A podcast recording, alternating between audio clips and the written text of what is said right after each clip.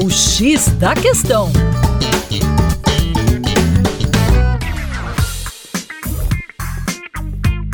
Olá, ouvinte, como vai? Tudo bem por aí? Com você, o Juninho Lopes, aqui do Terra Negra, e hoje no X da Questão a gente vai bater um papo sobre a rejeição da nova Constituição chilena. Os chilenos já estão tentando mudar a sua Constituição há aproximadamente quatro anos, e a expectativa agora é de que eles desistam de um novo processo e continuem com um conjunto de leis que já está em vigor no país desde a década de 1980. Essa atual Constituição Constituição chilena foi redigida, foi proposta durante a ditadura militar de Augusto Pinochet e também durante um contexto de teste do neoliberalismo. Segundo a população, essa Constituição não representa de fato o atual estado democrático e de problemas sociais que o Chile vive. No entanto, pela segunda vez consecutiva, em menos de dois anos, os chilenos rejeitaram por 55 a 45 a proposta de uma nova Constituição. O plebiscito, inclusive, teve voto obrigatório, mais de 15 milhões de pessoas participaram no Chile. Essa proposta, segundo a população,